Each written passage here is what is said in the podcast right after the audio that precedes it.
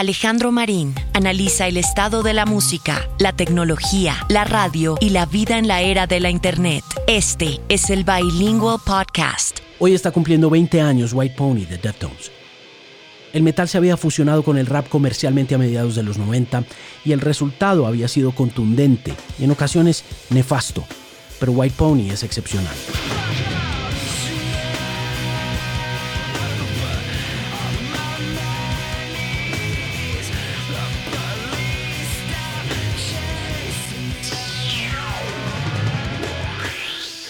Sus dos primeros sencillos de promoción, Change, In the House of Flies y Back to School, fueron enormes éxitos en MTV y en radio.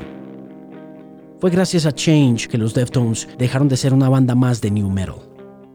Sus pasillos sonoros de entrada son fríos, sinuosos e hipnóticos, peligrosas y afiladas armas blancas de sónica precisión.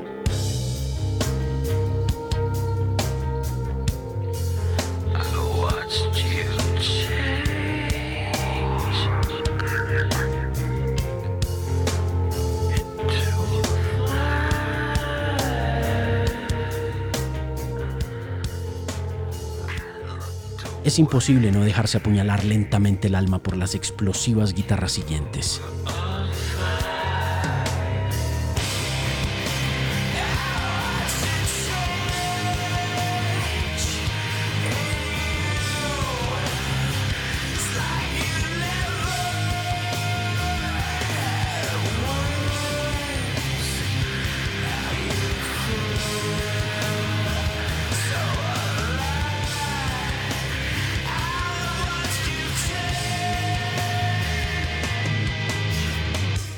Back to School coqueteaba con el ennui que contagiaría a las siguientes generaciones de bachilleres inconformes, prediciendo el emo de mediados del siglo XXI, sin dejar a un lado su actitud beligerante y rebelde.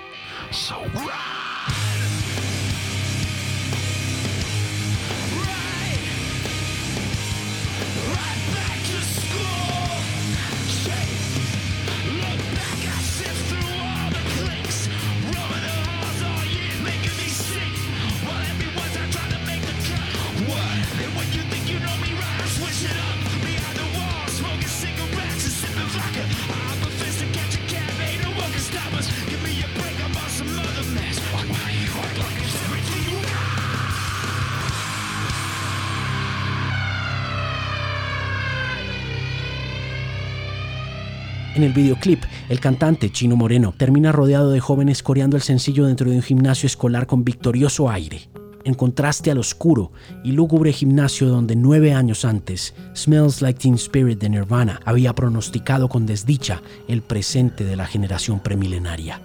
La última, además, que compraría el fetiche de marketing que fue el disco compacto y del que White Pony no se escapó, porque hicieron cuatro ediciones distintas de diferentes colores.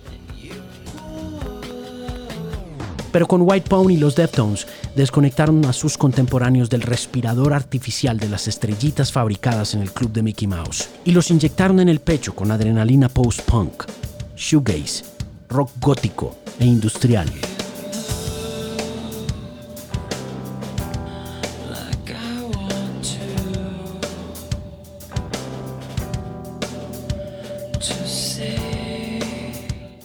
Nunca antes había sonado tan emocionante el rock de los 90.